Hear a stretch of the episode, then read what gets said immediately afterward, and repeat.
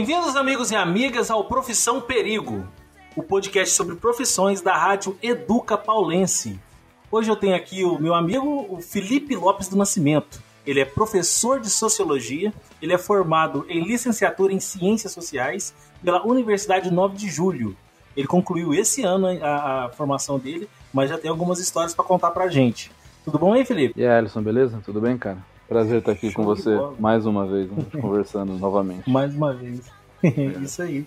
É muito bom tá, é, te encontrar novamente.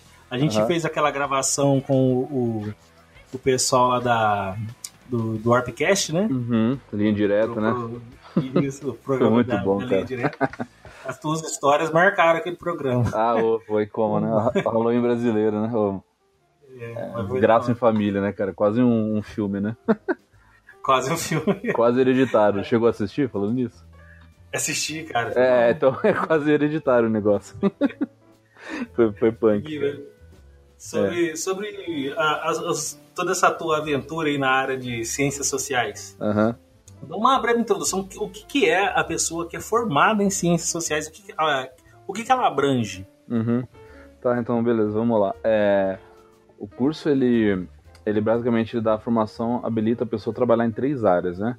Que é a antropologia, Sim. a ciência política e a sociologia. Antropologia? Isso, antropologia. Tá aí, eu achei que antropologia era um curso à parte, cara. Não, não, não. É, às vezes tem Sim. gente que acha, como se fosse paleontologia, né? Mas não. Ela é uma das ramificações, né? Da, da, das ciências sociais. Né? Da, a mais conhecida dessas três, como todo mundo já deve saber, né? É a sociologia, que de em 2006 ela começou a ser debatida né, lá em Brasília. E graças a Deus foi um projeto que foi aprovado. a Deus, tô falando jogador de futebol, né? Deus. Graças a Deus aí, a equipe. É, na verdade foi um, trabalho muito bacana, né? as pessoas de educação, junto com alguns grupos de políticos, levaram à tona essa discussão que é, é bem relevante, né? E foi aprovado e começou a, a ser validado e ser trabalhado no ensino médio, nas escolas, fez parte do currículo da grade curricular do ensino médio em, em junho de 2008, né? E a mais famosa, que foi a... É, essas três áreas não, não seria possível é, levar até a escola devido à escassez ao tempo, né? Porque... E, e seria um... Porque a ideia não seria essa, né? Então, mais ideal seria o quê? Levar a sociologia, que é para dar uma visão de mundo para essa garotada, né? Ajudar a desenvolver um olhar crítico, né? E a construir um pensamento mais autônomo. Sim. E dentro dessas três áreas, a que mais se aproxima é a sociologia. A ciência política e a antropologia já vão ser algo bem específico de alguém que vai realmente querer é, adentrar, trabalhar com isso futuramente, né? E, e, você sabe a respeito da antropologia? Você conhece alguma coisa dessas três áreas? Cara, é só aquela pincelada que eu tive no meu, na minha formação também. Ah, você... Que o meu professor de filosofia uhum passou pra gente ali alguma coisinha. Ah, você chegou a ler Mas, alguma assim, obra de, mesmo, de antropologia? Você chegou a ler? Não, não, nem tive tempo. ah, uma pena, legal, é uma área bem bacana, cara. Então, eu só vou, vou dar uma explicada, um, um, um, breve resumo do que seria, né? Bom, sociologia, eu vou começar por sociologia, né? Que é o que eu tô é, estudando, já é meu foco, né? Que eu, vou, que eu trabalho, né? A sociologia, ela, ela basicamente se resume a a compreender. É um, é, uma, é um curso que foi o primeiro curso, na verdade, desenvolvido. É um curso muito antigo, começou na Europa, né? É, no século ah, no século XIX, 1800, quando estava rolando aquela época da Revolução Industrial.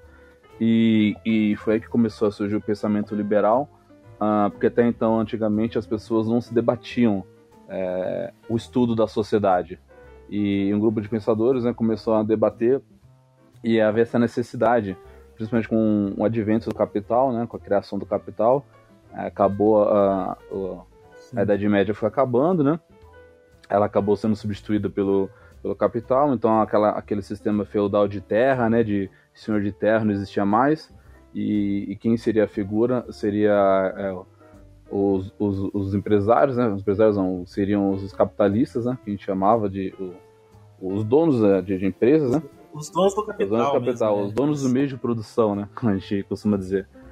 E aí houve essa necessidade de ter um olhar, né, de compreender um pouco melhor como se dava o desenvolvimento dessa, dessa transformação, porque a sociedade estava passando por uma grande transformação. E as cidades estavam crescendo, porque é, antigamente o trabalho era só no campo e toda a economia girava em torno do campo por causa do sistema feudal. E aí, com esse advento da Sim. tecnologia, com a revolução industrial, as cidades foram ficando cada vez mais cheias, enchendo, né? E começaram a se formar aqueles bolsões, né? E aí junto depois veio Aí veio todo aquele, aquele problema né, de cidade grande, né? Começou a vir mais gente, gente, gente, faltou espaço, ficou apertado, criaram seus cortiços, começou a ter violência, começou a falta de desemprego, e as pessoas não entendiam o porquê tudo aquilo estava acontecendo, né? E aí é no meio desse, desse caos todo que a sociologia é, é desenvolvida na Europa, né? Foi uma questão de necessidade é. mesmo, de se entender, parar e pensar, mas, gente, uh, tá expandindo demais, tá tendo muito caos, é. o que que tá acontecendo? Uhum, isso. É mais uma necessidade. Exatamente, porque até então não havia esse debate, porque era algo muito pequeno e, e, e de fácil controle e compreensão. Ah, com o passar dos anos, o homem foi vendo a necessidade de que as coisas eram mais complexas do que aparentava ser e começaram a se, a se debater a, a ideia de desenvolver um curso, uma série de pensamento e, e criação de, de, conteúdos, de livros, né, para tentar compreender e estudar o, o, a sociedade que estava passando, né. E daí diante foi só se aprimorando cada vez mais. Psicologia, no caso, é uma, é uma área de, que vai se vai focar muito mais na questão do, do estudo da, da cultura do homem, né? Das tribos, da, da questão da, da troca de, simbólica dos valores. Então, tudo que for relacionado à, à cultura, aos homens, a antropologia vai se dedicar ao estudo, né? E principalmente também no que é bastante comum aqui na, na sociologia antropologia brasileira seria os índios, né? O, o, estudo aos índios, né? É de suma importância a preservação da a marcação de terra indígenas, é o estudo de tribos indígenas. Né? Eu, no, no, Brasil, hum. no Brasil, o estudante de, o estudante não, perdão, o profissional de ciências sociais que tenta focar em antropologia, ele vai estudar a, as tribos indígenas. É, seria um, um, dos ramos, mas não seria só esse. É que, é que eu cito esse como um dos principais, né? É um dos, é um dos que tem mais, maiores destaques, né? Para ficar mais fácil de assimilação. Mas existem vários tipos de culturas diferentes, exato. Então, é possível estudar a própria comunidade urbana mesmo, normalmente. Ah, né? sim, com certeza, claro. Com tanta variação que a gente tem assim, de, de território, né? Cada cultura que a gente tem, cada pedaço que tem do Brasil é uma cultura diferente. Uhum. Então, pra, dá, dá, dá pra fazer uma infinidade de estudos aí, né? Ah, dá, com certeza. É, então é isso mesmo. Sociologia, como eu falei pra você, ela nasce no é, é o desenvolvimento do capitalismo, né? Do século XVIII. E ela conseguiu permitir é, essa ideia de individualismo, né? De, de o ser humano pensar em si mesmo, que antes ah, não havia esse tipo de pensamento, né? Era só questão de, de sobrevivência e, e coletividade. Ah, e aí, com o desenvolvimento do capitalismo, né? Na Europa, as pessoas começam a se debater, né? De dar mais valor ao indivíduo. E aí surge o, a, a, a sociologia, né? A ciência política vem depois, é, com o intuito de estudar a política como uma ciência mesmo, né? Como um objeto. Então, é, as pessoas não vão apenas mais observar, elas vão participar, né? Porque até então, antigamente, a, a política era vista como um, uma espécie de fenômeno que as pessoas debatiam, conversavam, mas não tinham um, um profundo conhecimento a respeito. Aí as pessoas se dedicaram, uh, um grupo de estudiosos começaram a se dedicar ao estudo da política, né? Como é que seria o desenvolvimento desde a, desde a antiga Grécia, né? Do desenvolvimento da democracia, né? Do voto. Até os dias de hoje, como é que isso implica, né? Na nossa sociedade, desenvolvimento, e aí vai ser vários tipos de políticos ser debatido, movimentos sociais, né? Aí vai ser a partir daí que vai surgir aquela divisão entre direita e esquerda, que é algo que surgiu na França durante um período antes da Revolução Francesa, porque Muita gente fala, é engraçado, eu, eu conheci esse termo na, na universidade também, que as pessoas falam direita e esquerda, mas não sabem por quê. Só sabe que o pessoal fica rotulando na esquerda aquele pessoal chato, militante. Uh -huh. Independente do lado social. É, isso. Ou você é um, um mala. Uhum, isso. E de direita o pessoal, a gente tem aquela visão mais do pessoal mais, mais elitista, conservador, burguês, vai defender o interesse do patrão, acha que o Sim. Estado não tem que intervir muito na economia, blá blá, e, e as pessoas já têm uma, uma boa concepção do que seria direita e esquerda. Até 2013, eu creio, ah, porque acho que a primeira onda brasileira que o pessoal começou a pensar o tem direita e esquerda mesmo, acho que foi depois dos protestos de 2013. É, começou a ficar bem mais acentuado isso. Uhum. Sim. Até 2013, eu acredito que a maioria das pessoas assim como eu mesmo, assumo minha ignorância aqui, acreditava que esquerda era simplesmente a oposição. Uhum, é. A partir do momento que você não era situação, você era esquerda, logo você era oposição. Aí eu até fiquei chocado quando eu vi que não era. falei, ué, como assim Uhum. não é isso? Não necessariamente, porque às vezes, em alguns momentos históricos, a esquerda realmente ela chegou ao poder. E eu vou explicar agora qual o, o contexto, rapidamente. Estava na época da na França, ah, havia uma divisão em praticamente em três poderes, três partes, né? A nobreza, que era o pessoal que fazia parte da corte, a burguesia, que era o pessoal mais rico, eram os alfaiates, o- é, os, os mercadores, né?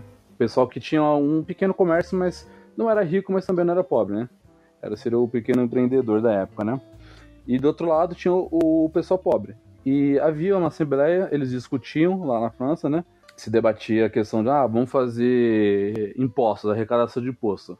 A corte está precisando de mais dinheiro para fortalecer o castelo, estamos sofrendo as invasões, a gente precisa de mais dinheiro para levantar e, e proteger a França. Como a gente vai fazer isso? Ah, vamos aumentar o imposto. E aí o voto era feito da seguinte maneira: é, alguém propunha, a, a nobreza propunha, a- propunha é, um projeto de, ah, vamos aumentar o imposto, quem é a favor, divide entre três. É, o voto não era censitário, ou seja, não era por pessoa, era por partido. Então, como eram três pessoas, dois é, eles tinham interesse, que era a nobreza e a burguesia, né? Votaram a favor. O, a- o pessoal que era de esquerda, que eles ficavam, era uma grande sala, e o, o pessoal pobre, os representantes, ficavam do lado esquerdo. E eles eh, sempre eram contra, porque eles eram, sempre eram prejudicados nesse processo. Porque imagina só, você está num grupo de. eh, Você está representando um grupo, sei lá, de 50 milhões de pessoas, 10 milhões de pessoas. E de repente alguém ap- apresenta uma emenda, uma proposta que vai, vai cobrar cada vez mais de você, sendo que você já é pobre, não tem muito. Obviamente você vai se posicionar contra. Só que eles não faziam o voto por pessoa. Se eles dividiam, a nobreza fazia um. ah, ele- eles chegavam a um consenso, e, e essa galera ficava do lado direito, a, a monarquia ficava bem no meio, né, o pessoal da monarquia. A direita ficava lá do lado direito, o pessoal da, da, do- da, da nobreza, né, da burguesia. E o povo, o pessoal que sofria mais, ficava do lado esquerdo. E eles sempre debatiam e, não, e contestavam e não aceitavam. Daí que ficou conhecido esse termo direita e esquerda. A direita ficou a favor de quem está no governo, a manutenção dos privilégios, né? Do Estado, quem está no governo. E a esquerda é, é, é a classe mais sofrida, é o povo, né? Que vai lutar contra e vai tentar defender os interesses. Era a divisão física mesmo. né? É, divisão física mesmo, de espaço. E aí começou a vir daí, esse conceito de direita e esquerda. E aqui, é, como é que foi? Você, você se formou agora há pouco? Isso quer dizer que você começou a estudar bem na época que teve esse boom do pessoal querer se Uhum. politizar, do pessoal querer é, cobrar mais conhecimento. Como é que foi a- o período de faculdade, tua- a tua busca por conhecimento? O que, que te, o que, que te atraiu para falar, pô, vou fazer ciências sociais? Tá, então eu vou explicar. Na verdade, a minha história começa um pouco antes, né? Porque na- é que a gente não conversou tanto, e não- a gente não teve a oportunidade, eu vou falar agora como que aconteceu. Ainda não. É, eu entrei na faculdade, eu morei em Rondônia, né? Minha história foi a seguinte: eu morei em Porto Velho mesmo, na capital, em Rondônia, e, e eu comecei a estudar graças ao meu pai. O meu pai ele era professor universitário e ele dava aula aqui em São Paulo, né? E o sonho do meu pai era dar aula na Universidade Federal e Estadual. E era muito difícil, porque raramente apareciam oportunidades, quando aparecia era muito concorrido. E assim, a gente morava num lugar um pouco afastado de São Paulo, ele era o único que trabalhava, né? Tinha dois filhos para sustentar. Aí meu pai não podia se arriscar muito, então ele ficava meio naquela zona de conforto dando aula em faculdade particular. E meu pai ficou assim por uns 20 anos ou mais dando aula em faculdade particular. Até que um dia ele viu, em 2005, que abriu um edital de para professor da especialização dele, né? Que meu pai tinha mestrado e doutorado na área de ciência política. E ele, e ele viu essa oportunidade de é um concurso público, uma vaga só, foi uma loucura, para cadeira de professor de ciência política na Universidade Federal de Rondônia. Aí meu pai falou, Caralho. putz, é agora. É, isso é um sinal, eu vou, eu vou aceitar, vou fazer esse desafio. E aí minha mãe, minha mãe na época ela contestou muito, ela achava que não vale a pena, ela ficou muito nervosa. Não, Zé cara, não vai, é difícil, é uma vaga só, às vezes tá arranjado. Fora o medo, né? Porque, ah, não, você vai fazer isso tudo, vai que você não passa. Ou pior, vai que você passa. Aí meu pai, não, tem que ir, eu preciso fazer isso, eu vou tentar. E meu pai foi lá, foi muito bem, passou na primeira fase com folga, com muitos pontos, né? E aí a segunda fase, era, a primeira Sim. fase era uma prova lá objetiva, né, elaborada pelos professores, dissertativa, quer dizer. O pessoal chegava, ele dava uma série de questões, ele respondia, essa banca examinadora, e aí na outra semana ele foi eh, eles corrigiram, foi aprovado, chamou para a segunda fase, que ele tinha que dar uma aula de 50 minutos para os professores lá da, da universidade. E aí eles avaliavam. E aí meu pai, no meio de 20 professores, foi escolhido, passou, ele foi aprovado. Em 2005 ele fez esse processo, Nossa. é, foi, uma, foi uma vitória incrível. Ele prestou esse concurso, passou, é, primeiro lugar, uma vaga só, né, é claro, e de, Sim. meu pai era muito aplicado, um cara muito, muito incrível, passou. Em 2006 a gente se mudou pra lá, eu tinha 19 anos, né, a gente começou a morar lá. Eu morei com meu, foi, morou eu, meu pai e minha mãe. E minha mãe foi junto, claro, fazer companhia meu pai, e meu pai começou a tocar a vida dele lá, e eu acompanhei ele.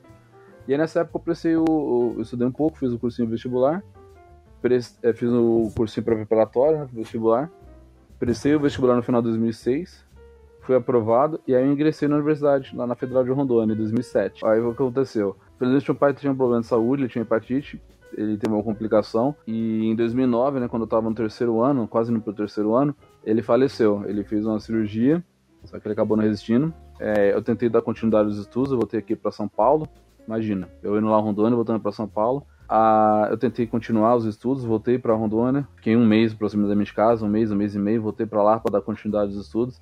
Fiquei dois anos tentando, só que eu não consegui. Morei sozinho, sentia muita falta, chorava pra caramba, fiquei desempregado, não consegui conciliar os estudos com, com o que eu tava sentindo. Aí eu liguei para casa, falei pra minha mãe, ó, tô surtando aqui, eu cheguei ao meu limite, eu preciso voltar para casa tranquei a universidade e em 2011 eu voltei aqui para São Paulo. Aí voltando para São Paulo, eu tive a infeliz ideia, decisão de trabalhar em vez de concluir os estudos. Não tava com, com cabeça para fazer faculdade, retomar os estudos. Aí com uma puta infelicidade, em 2014, no ano da Copa, né, do Eterno 7 a 1, eu sofri um acidente, uhum. cara. Eu sofri um acidente na rua de casa, a tipo pouco mais de 20 metros. Tava tendo uma obra e eu já na época eu estava fazendo curso, curso de técnico de segurança de trabalho. Inclusive eu cheguei a concluir, eu terminei, eu sou formado também. Enquanto eu estava estudando, nesse meio tempo eu já estava no segundo módulo, tipo seria o segundo semestre, praticamente. Eu sofri esse acidente na rua, estava tendo uma obra, caiu viga de aço, sabe, vergalhão. Sim. Tava em cima de um caminhão encostado, eu passei na calçada e para minha infelicidade caiu em cima de mim. Ah, eu consegui esquivar, eu levantei a mão, bateu, numa, bateu na minha mão, a viga de aço bateu na minha mão, bateu no meu braço, bateu na minha perna, eu caí, tentei levantar, vi que não consegui. Aí eu vi que tinha dado fratura exposta. Nossa. Deu fratura exposta na minha perna direita. E, e, e para finalizar com chave de ouro, o resto da viga de aço caiu em cima do pé esquerdo. Cara, eu fiquei 29 dias internado, quase um mês, 29, 30 dias internado. Fiquei o mês inteiro de janeiro internado. Voltei para casa, fiquei mais dois meses em cima da cama, fiz fisioterapia. Minha perna ficou da finura de um dedo. Eu aprendi a andar de novo. Foi um processo extremamente doloroso e lento. Eu, eu me acidentei em janeiro de 2014. Eu voltei a andar com certa facilidade em, entre, entre setembro e outubro, mais ou menos. Eu recuperei os movimentos. Aí eu falei, pô, preciso voltar a estudar, né? Conversei, entrei em contato com uma amiga minha, que uma garota que eu conheci, que era amigo, era amiga de uns amigos em comum. Ela estava fazendo Sim. psicologia. Ela me ajudou, pediu uma documentação. Eu dei uma autorização, como é que se fala? É, uma procuração uma procuração do meu nome para ela, é, para ela agir no meu nome, pegar os documentos, porque eu precisava é, pegar as disciplinas que eu já cursei, que eu já havia cursado, para poder dar baixa, né, fazer um aproveitamento da disciplina. Senão eu teria que fazer faculdade tudo de novo desde o começo. Aí eu falei, putz, não quero, já fiz, e nessa época que eu tinha trancado, eu tava, eu tava no terceiro ano, né? Mais um ano e meio eu me formava. Faltava pouco para me formar. Uh, eu consegui, aí eu retomei os estudos em julho do ano passado em julho de 2017. Agora me formar esse ano. que luta, velho. Eu dei muito azar, porque eu falo pra minha mãe até hoje. Tem umas coisas na vida que não dá pra explicar, né, cara? Depois de todo esse tempo parado, fisioterapia, tomei injeção na barriga quando da trombose, fiz, fiz natação, fiz. Nossa, usei andador, cara. Eu tive uma ideia do que é, do que é ser idoso. Com, eu, eu tinha 27 anos na época, cara. Tô com 31. É, eu, eu usei andador, cara, horrível, mano. Eu pensei, puta merda chegar na terceira idade eu não quero usar isso não. não, mas é, eu queria entrar no assunto agora, como é que como é que tá hoje a, a questão do, do ensino? Você, uhum. você virou professor? Se for, Posso falar da minha experiência também na escola, porque eu fiz estágio, ainda estou fazendo, na verdade. Eu ainda vou lá porque eu tenho essa proximidade com a escola, com o professor. Na verdade, eu já acabei, né? Eu, eu, eu lecionei algumas aulas no terceiro colegial. É um colégio público que eu, eu estudei e eu fiz questão de escolher esse colégio porque fez parte da minha formação. Aí eu pensei, pô, eu vou, eu vou numa escola que eu tenha estudado. E eu estudei lá na década de 2000. E, assim, é, tipo, 15, 16 anos depois eu volto pra minha escola onde estudei. E foi, cara, É muito doido, é muito estranho. Você voltar pra uma escola onde você estudou na adolescência para dar aula, cara. É uma sensação, meu. É meio nostálgico, né? É, muito nostálgico e indescritível. É só, só você passando por isso para você entender. Você vê o corredor, você lembra de onde você tava, dos amigos, a, da sala de aula, e você vê que não mudou tanto. Você vê naquele aluno que mudou. você falando, nossa, como eu era chato, cara. É, é, exatamente. Eu tive essa sensação. Quando eu fui numa sala do. do, do minha, minha, a minha classe ficava no último andar, né? Ficava no terceiro andar dessa escola e ficava lá no fundão do canto direito, né? Eu falei, caramba, a sala onde eu estudava. Quando eu entrei lá, nossa, cara, quase chorei, né? eu falei, caraca, quanto, quanto, tempo? E não mudou nada. O pessoal só pintou, mas a sala em si era a mesma. Tinha umas árvores atrás, dava pra ver pela janela, cresceu pra caramba. Quando, quando, eu, tinha, quando, eu, tinha, quando eu tava terminando o ensino médio ali, as árvores estavam plantando, aí eu Aí eu voltei, eu voltei esse ano e as árvores estavam imensas. Teve uma boa, uma boa mudança na parte física, né, da, da estrutura da escola, né. A qualidade do ensino, infelizmente, ser público é, não, não evoluiu é, tanto. Aí né? O problema tá, a estrutura, de uma forma ou de outra, acaba ganhando, né? A, a, escola que eu estudei é, também. É o mais fácil, né? Porque é o físico, né? Mas a, a questão do ensino é, é estrutural, né? Porque é o governo que não, não interessa investir, né? É o, é o, tangível e o intangível. O que é tangível é, é exatamente, exatamente. Corre atrás, investe, porque investe uma vez só o intangível que é o Isso. ensino mesmo é que é complicado. Uhum. As ideias, porque e a gente já consegue fazer uma análise também, já usando um pouco da sociologia da política, por que, que eles investem mais assim em, no aspecto físico da coisa e não no, no, do intangível, como você falou? Porque é visível, porque uma coisa é você levantar uma escola, é uma creche, um hospital, um presídio até que seja, né? Sim. Porque você vê aquilo pronto, feito, funcionando. Outra coisa é você investir em, investir em educação, investir em políticas públicas que vão atender é, um povo ribeirinho que está sendo afetado por uma construção de uma usina, como foi o caso que eu, uma experiência que eu, que eu pude ver de perto lá em Rondônia. Cara, e você não vê isso acontecendo, mas existe e afeta e muito a vida das pessoas. Pois é, o, o povo. Porque parece algo, parece algo abstrato, distante, mas não, faz parte da vida. Só que, infelizmente, as pessoas não têm essa percepção, sabe? Elas não têm essa visão. Então, o, devido à falta de leitura, e conhecimento. Né? Ele, para se reeleger, ele acaba sendo, de certa forma, obrigado, entre muitas aspas, uhum. a ficar fazendo pracinha, é. ficar fazendo estrutura, inaugurações.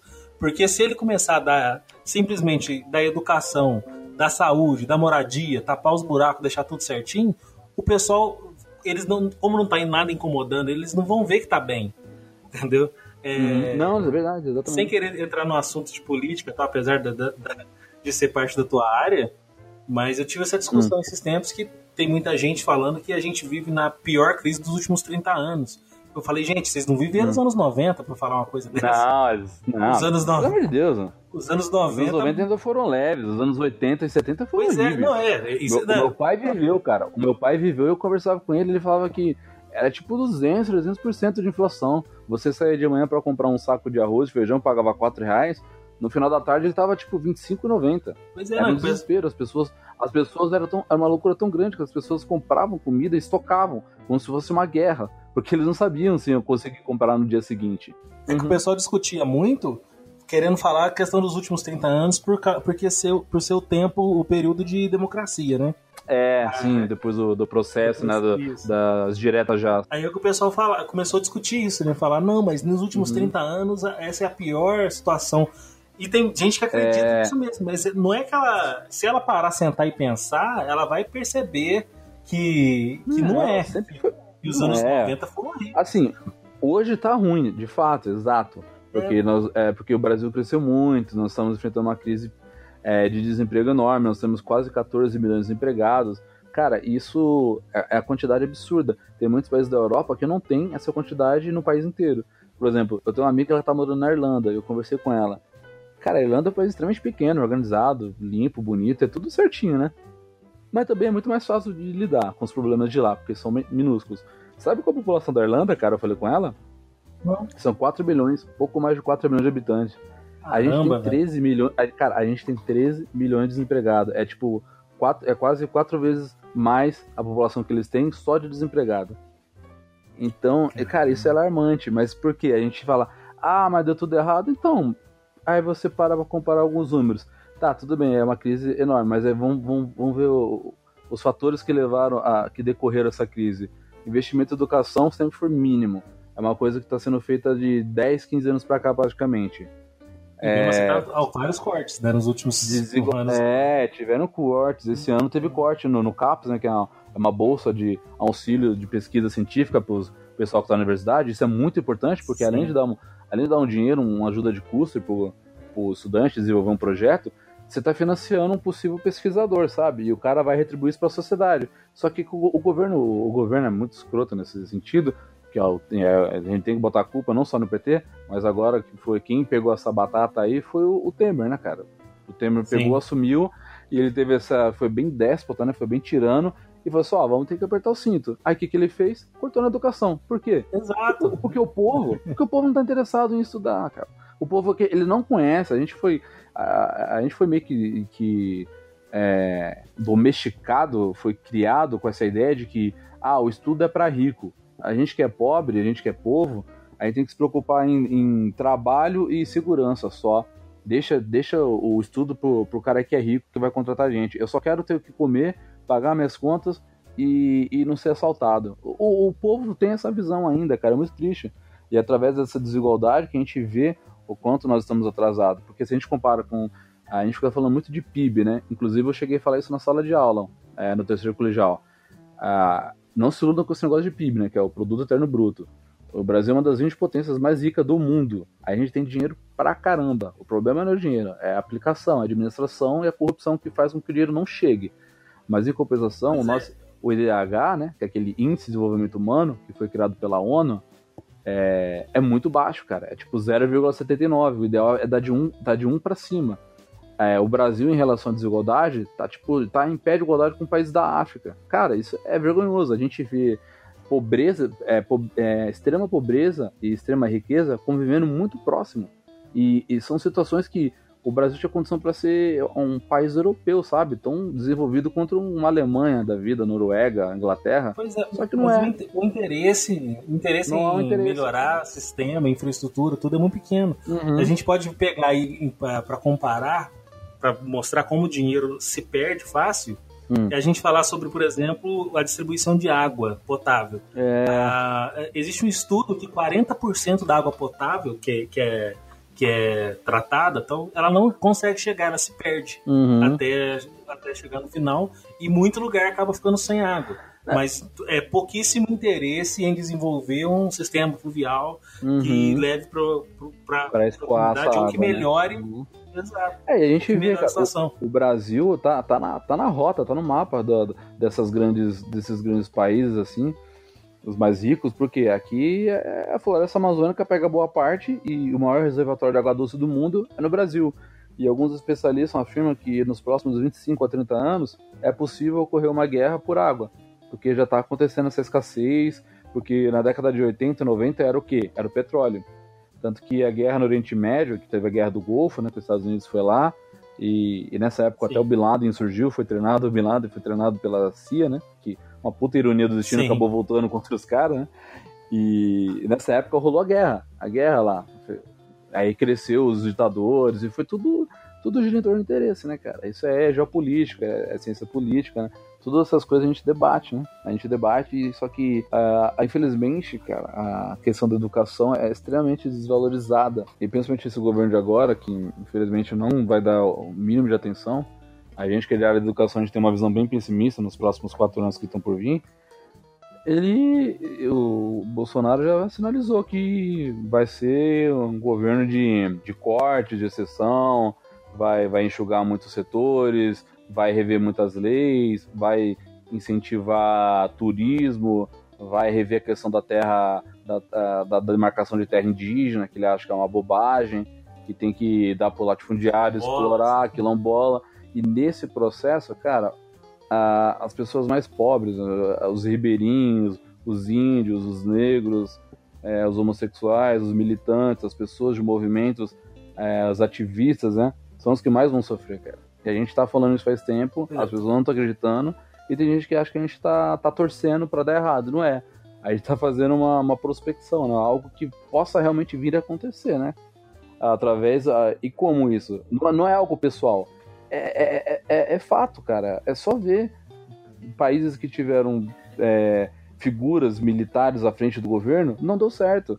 Porque eles não, eles não, eles não reconhecem a importância do ser humano, eles desvalorizam totalmente. Direito humano para eles é algo desprezível, é algo que não precisa ser levado a sério. Educação também não. O que precisa é manter a ordem, é acabar com a criminalidade, é construir presídio, é botar a polícia na rua. Eles têm uma visão muito simplista e limitada, porque o militar, o que, que ele vê? Ele vê o Brasil como se fosse tipo um quartel-general, um grande quartel-general. Só que esse tipo de conceito de, de, de, ideia não se aplica a um país. Se aplica num quartel-general com 2 mil homens, você consegue ter um controle. Mas como é que você vai aplicar nisso num país com mais de 200 milhões de pessoas, é, repleto de diversidade, com tanta riqueza de cultura, de, de visões de mundo, sabe? Aqui tem branco, tem negro, tem homossexual, tem índio, tem evangélico, tem católico, e como é que você vai fazer um governo que não atinja totalmente, é, diretamente essas pessoas que pensam o contrário a, a, você? Não dá, cara. Elas vão ser prejudicadas, entende? É, é, daí que surge a nossa revolta, né? A nossa, a nossa revolta, a nossa insatisfação do pessoal da área de humanos, né? Pois é, você acha que a maior dificuldade que você tem hoje como profissional de sociologia, né, profissional de ciências uhum. sociais, a maior dificuldade que você tem é ensinar esse pensamento crítico, social, uhum. é, sem ser rechaçado por, por, pais, por outros mestres, por professores de, de, de, de outras é. áreas, que acreditam que o, o, cientista social ele é só um esquerdalha, é. ele é só um comunista. Cara, o que eu vi, o que eu vi de esse discurso esse ano lá, cara, é, a gente se reunia na, com os professores lá na sala dos professores da, da escola que eu estou fazendo estágio, e, e era, um, era coisa, é, um, é um consenso, é unânime a gente que é de, de, de, humanas, né? Não só de ciências sociais de humanas, a gente tem essa noção, porque o, o curso de, não só de ciências sociais, mas os cursos de humanas, eles são um curso altamente reflexivo. Isso é que é o legal. Por quê? Ele não é um curso que vai te capacitar dar uma formação só para trabalhar. Ele vai te dar uma visão de mundo muito mais ampla do que uma pessoa que é, que é um técnico, ou um engenheiro, um químico, que vai ser uma pessoa extremamente capacitada, inteligente, mas para atuar só naquela área, naquele setor. A gente que é de humanas, a gente debate muito, porque é um curso de reflexão, de debate, de, de questionamento, de combate ao senso comum, que essa garotada infelizmente tem muito hoje em dia, porque é um fenômeno que eu já observei na escola. Eu não sei se você está sabendo ou está vendo, Alisson. É, a garotada hoje em dia estão levando o celular para a sala de aula. Era uma coisa que na nossa época não existia e era praticável, impensável, né? Você distrair tanto. Não, sem chance. Na verdade, qualquer tipo de coisa que pudesse entreter uhum. na sala de aula era proibido, proibido, exatamente. Tinha um, tinha um rigor, é assim, por mais que eu, eu passei pelo ensino público, eu não sei qual é, você deve ter estudado também, acredito? Não, eu você também, 100%. Mas a questão da escola pública, acho que ela não, não muda, cara, porque é, é, é, aquele modelo, aquele padrão que se repete, né? Mas ainda assim, o, se a gente comparar com o passado, tinha um pouco mais de, de, de rigor de, e de, até de respeito à figura do professor. Hoje em dia, hoje em dia quando a gente está na sala de aula, pô, cara, a gente fica 5 ou 10 minutos para pedir atenção dos alunos. E aí eles ficam usando o celular, ficam no WhatsApp, ficam usando é, fone de ouvido. É difícil você competir com isso. Porque os jovens, eles estão muito vidrados nessas coisas de redes sociais. Ah, e o que acabou acontecendo? Essa tecnologia trouxe essa facilidade do acesso à informação muito rápido.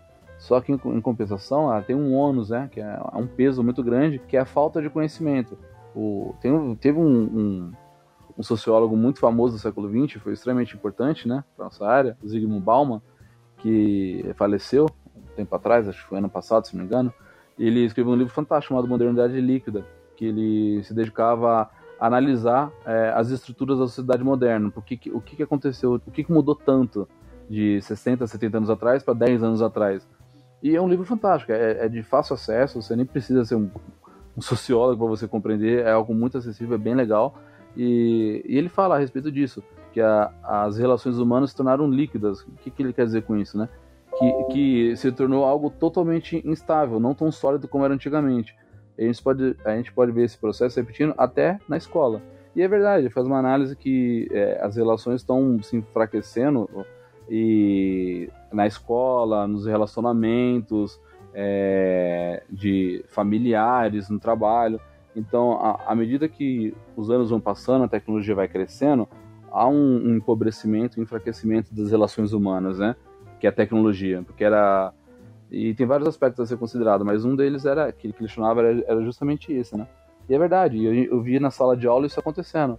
Os alunos, eles têm essa massificação, eles têm um, um grande acesso à informação, mas eles não têm conhecimento, eles não leem, eles ficam aquela coisa, sabe, de, de Twitter, passou de 100 caracteres, ou de um vídeo de YouTube de 4 minutos, eles não conseguem, eles não conseguem absorver.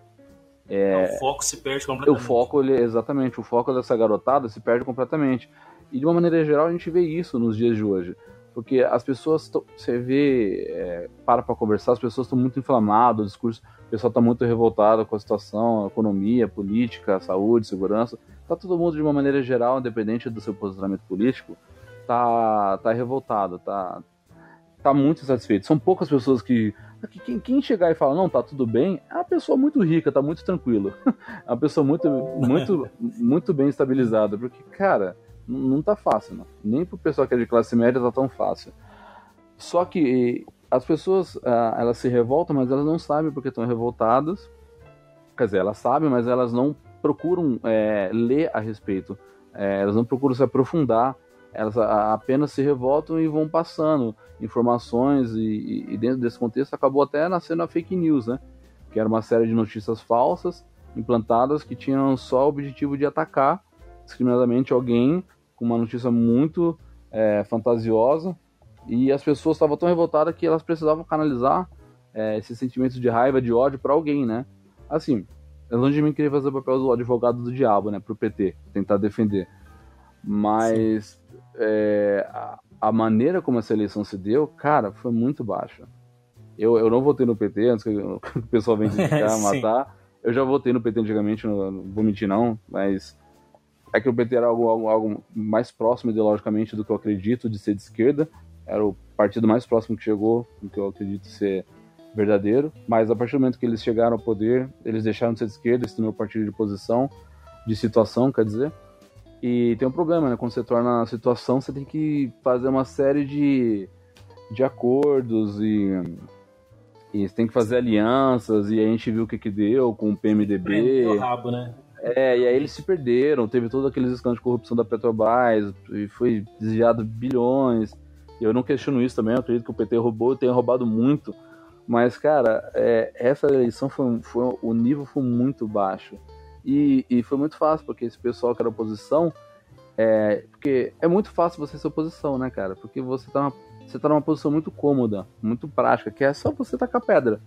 Você não precisa defender nada. É só você pegar os pontos é, mais explícitos, onde estão os erros, onde foram comprovadas as falhas e, e, os escândalos, trazer à tona e bater e falar que vai mudar.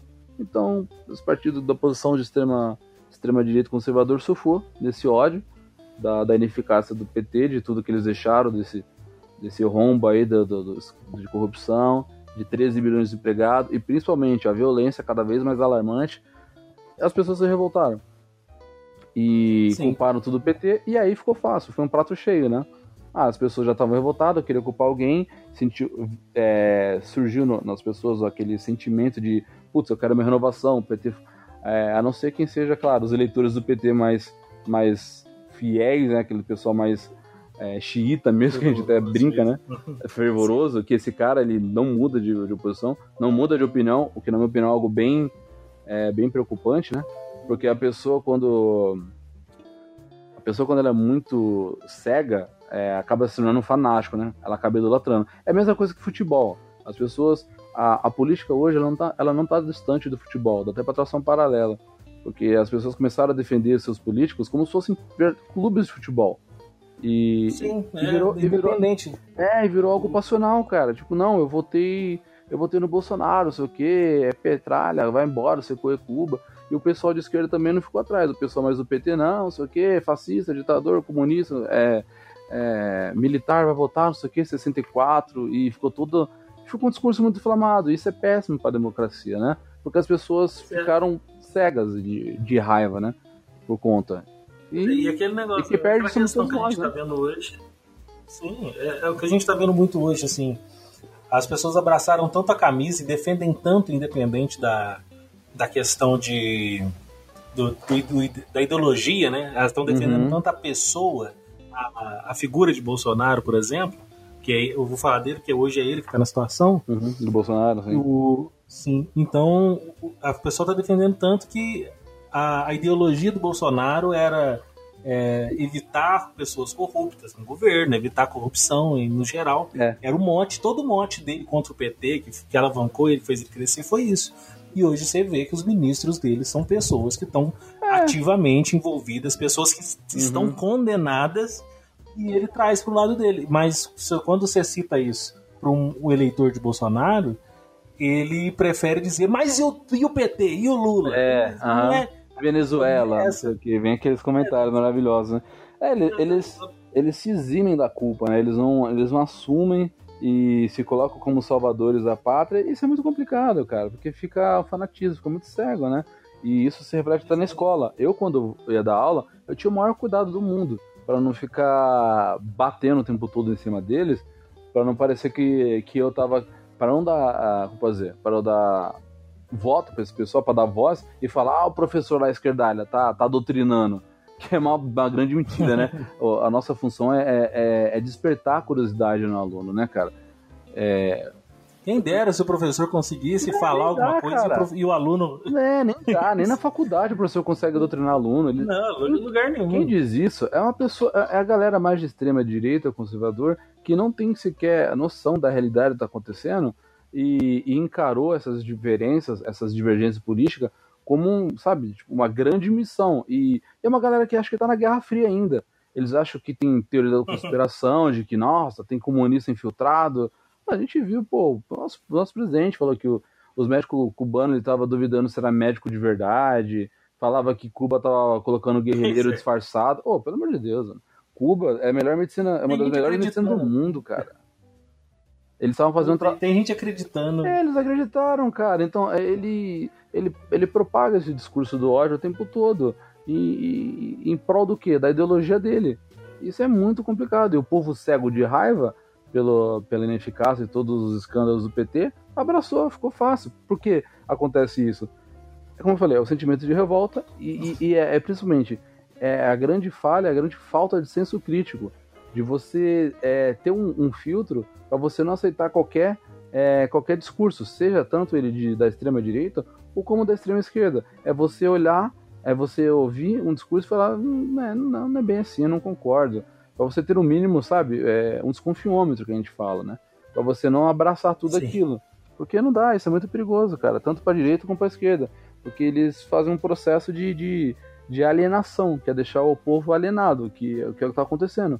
O brasileiro, de maneira geral, ele é alienado. É uma pessoa que, que é isso, uma pessoa alienada? É uma pessoa que não, não tá a par dos fatos, não sabe o que está acontecendo e não conhece a, a, a, política como, como ela realmente é. E, de fato, a política não é fácil de ser compreendida. Tanto que a gente estuda, tá? Para você fazer curso, livro, especialização, é muito, muito complexo. A, a estrutura, a divisão do, dos poderes, executivo, é, executivo, legislativo, judiciário, o que cada órgão faz, quem representa quem, é, a, a, qual esfera uma pessoa pode recorrer, como é que funcionam os trâmites, não, é, não é realmente algo fácil. E, e, e dentro desse contexto as pessoas perderam fé, toda a fé, a credibilidade na, na política. E aí vem um sentimento de renovação. Só que é preciso, é preciso tomar cuidado, né? É preciso tomar cuidado porque esse cara que tá aí, o nosso novo presidente, ele não é uma pessoa aberta ao diálogo. E é o que tudo indica, ele vai fazer um, um regime de exceção, né? Ele vai controlar a, a, a, mão de ferro. Isso é muito perigoso, porque ele vai suprimir é, todo mundo. Ele já disse. É, isso, ele né? falou, era preocupante. Ele falou, olha, ele falou abertamente que ia varrer a, a oposição vermelha do país, que ia ter que mandar embora. Assim, é um cara que, ao meu ver, ele tem. Não acredito que ele não seja mal intencionado, mas ele tem uma, uma índole muito duvidosa, sabe? Parece que ele tem uma cabeça que ele parou na década de 60, de 70. Parece que ele vive e revive todo dia aí a, a, aquele sentimento de, de, ditadura militar. Então, parece que ele parou naquele período do regime militar como algo glorioso e foi benéfico para o país e somente quando a gente voltar àqueles tempos é que tudo vai se encaixar, vai funcionar. É, é, é, é aquele mesmo pensamento que, que, a gente mesmo tem. Mas... tinha aquele mesmo pensamento, aquela mesma sensação que todas as gerações têm de no meu tempo é que era É, bom. aí vem aquele saudosismo. Aí, Ou pra quem? caso, Eu já cheguei a discutir com um professor, É. cara, porque a, gente que é de esquerda, a gente bate muito nessas coisas, nesses. é, são pessoas que. Pessoas, pessoas de mais de idade, eles fazem. Eles, eles têm esse discurso de saudosista. No meu tempo era bom, não sei o quê. Tá, mas era bom pra quem? Eu sempre, eu sempre, em vez de responder, eu questiono, era bom pra quem? Pra você? Ah, isso aqui é pra família. Como é que era a vida da mulher? Eu sempre questiono, eu jogo pra mulher. Porque a mulher sofreu pra caramba né, nessa história, né? Falei assim, meu, olha a mulher. a mulher apanhava. A mulher apanhava, eu- eu a mulher- espancar minha É, esposa. meu, não existia, não existia, não existia delegacia da mulher, não existia o, o movimento feminista era extremamente suprimido e era mal visto. O filho era, apanhava do pai, apanhava de todo mundo. Ele, ele, ele apanhava na escola, apanhava na rua, apanhava. Cara, não era uma sociedade bonita, não era algo bacana. Hoje o pai perdeu o direito Uhum. de encher a cara e chegar bêbado e espancar a E, família. então, e as pessoas acham isso bonito. Falam assim, não, cara, a família, o modelo da família tradicional que eles vivem exaltando é péssimo. É bom só pra quem foi homem, tipo, há 60 anos atrás. Porque uma coisa é você E ser branco. homem. É, e branco, é claro, exatamente. Tem a questão do racismo também, que eu acabei esquecendo de mencionar. Porque se hoje tá ruim, há 60 anos atrás era mil vezes pior. Não existia, não existia o crime de racismo.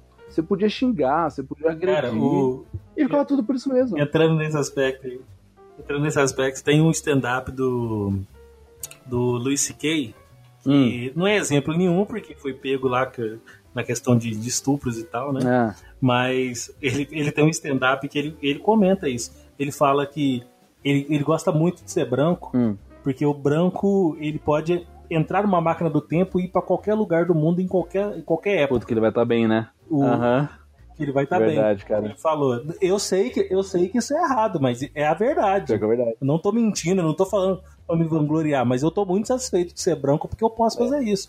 Um dia isso vai virar contra mim? Vai. Mas até lá, ui! Ele faz desse É, jeito. acho que o único E é uma verdade.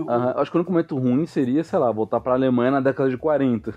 e aí você, ou você seria, dependendo. ou você seria nazista, né? Ou você seria dos aliados, né? Estaria contra. De qualquer jeito seria negativo. Seria ruim, um momento ruim, mas de, de resto é verdade. O branco, a gente fala isso. É. A gente fala isso, a nossa sociedade era muito machista, ela foi muito patriarcal, ela valorizou demais principalmente os brancos. Então, é, os movimentos sociais dentro desse contexto é muito importante, porque aí surgiu o feminismo, surgiu os Panteras Negras na década. Desculpa. Os Panteras Negras nos Estados Unidos na década de 60, né? Foi o movimento lá das pessoas negras lutando com a questão de direito. O Martin Luther King, que ele foi assassinado por um branco louco, racista.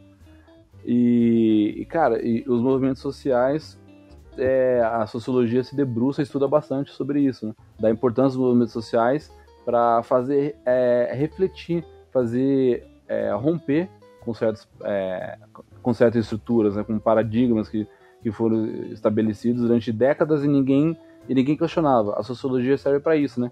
É para é, é, trabalhar esse processo de essa coisa de naturalização, de não, tá errado, vamos, vamos rever esse conceito, não é assim, pô. Então, essa coisa de na Sim, naturalização da, da miséria, do racismo, do, do machismo, da homofobia há 40, 50, 60 anos atrás, isso não era debatido. E ainda hoje a gente traz, traz esses temas à tona e é triste porque a gente vê que tem pessoas que se incomodam. As pessoas não entendem a importância é, dessas discussões. Felipe, mas assim, eu vou te falar, eu sou uma pessoa que eu era, um, eu era muito reacionário até pouco tempo. Ah, eu também fui. Eu, Eu, eu, eu precisei- todo mundo foi um pouco, cara. Não é difícil não ser. né? Precisei, precisei engolir muito assim minhas opiniões, parar, pensar, ver, gente, mas isso que eu tô falando tá errado Uhum. e admitir o erro. E é, é muito difícil, filho.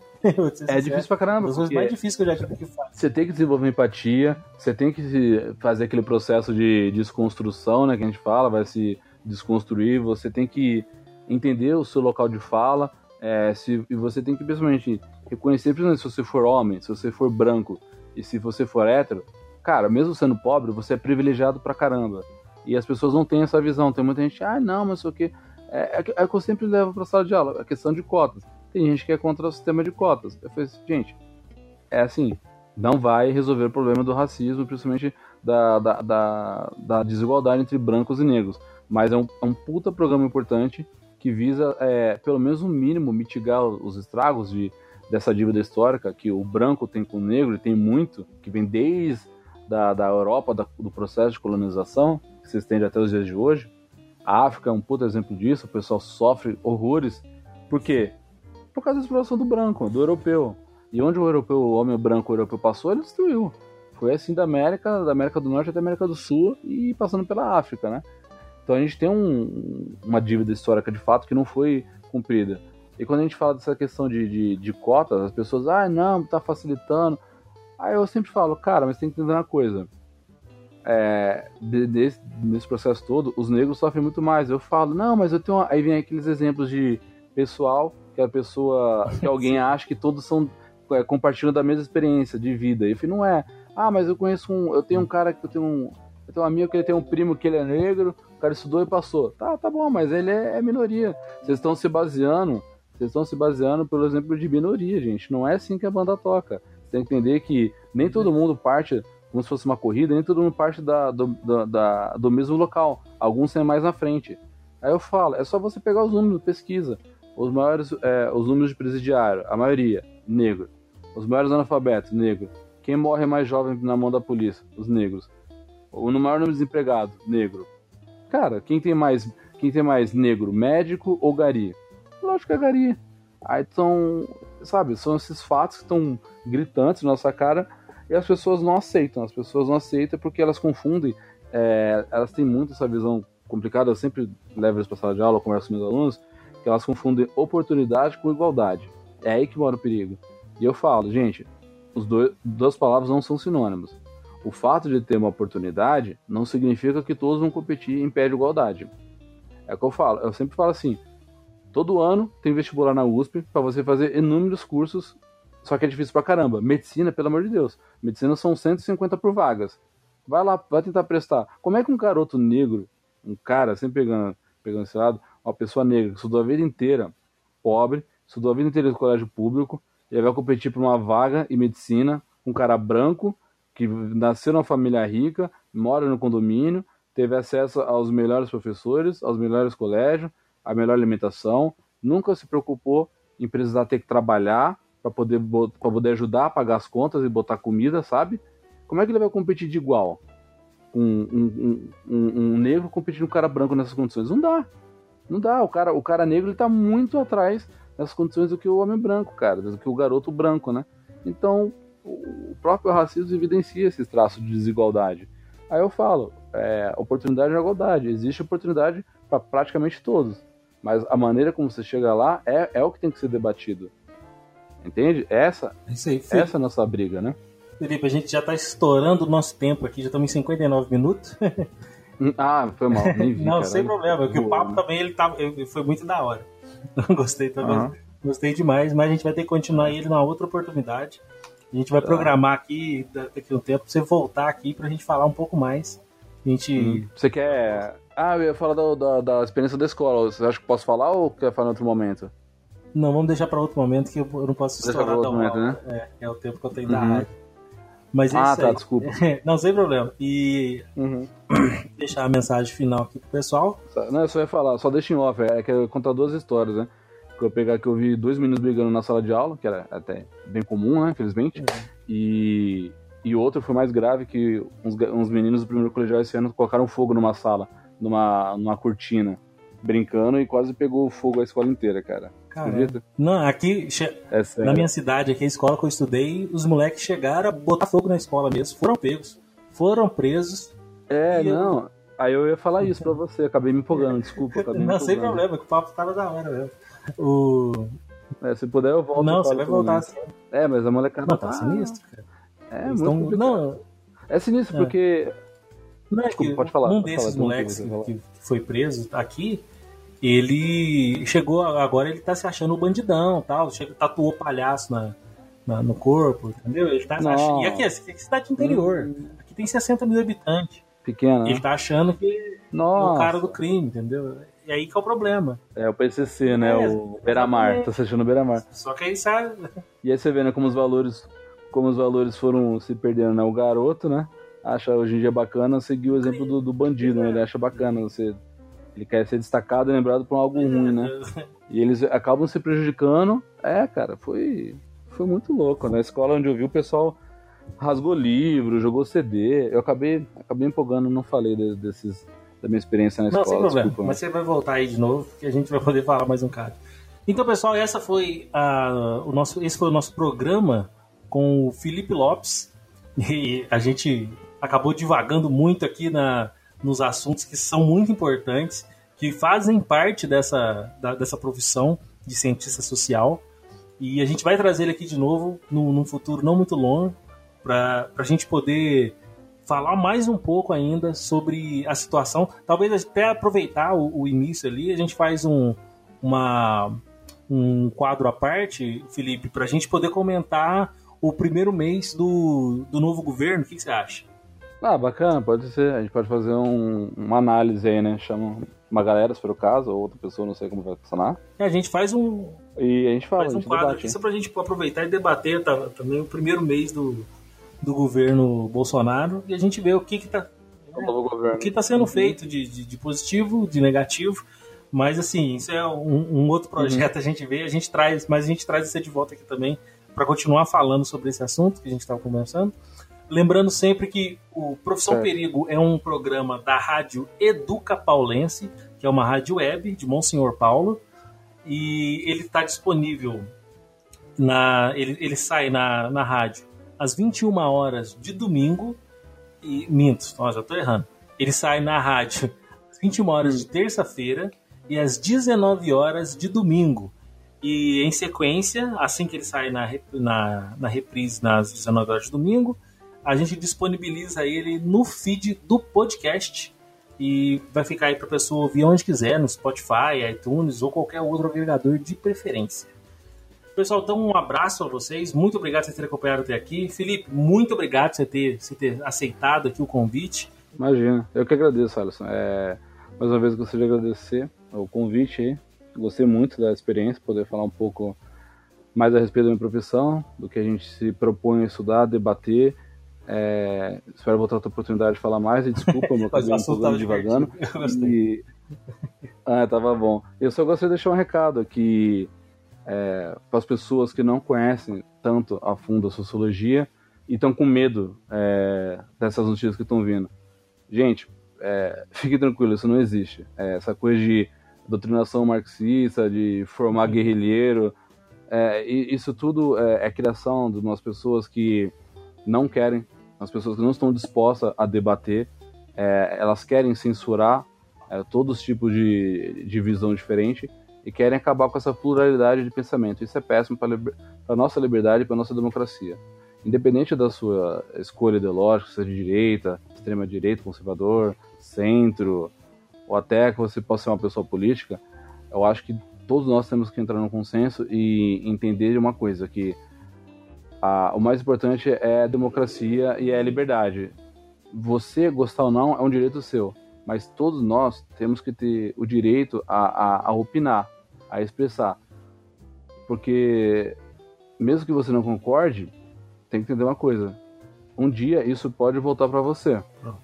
E, e aí é complicado. A gente precisa desenvolver empatia, colocar, aprender a se colocar no lugar do outro e respeitar as diferenças, mesmo não concordando e dando espaço para todo mundo falar e ter voz. Senão a democracia ela vai ser colocada em xeque. E esse é, é o nosso maior perigo. Entende? É essa que eu queria deixar Não, perfeito. o recado para vocês. Perfeitamente colocado. É isso aí, pessoal. Muito obrigado por vocês terem ouvido. Um abraço e tchau, tchau.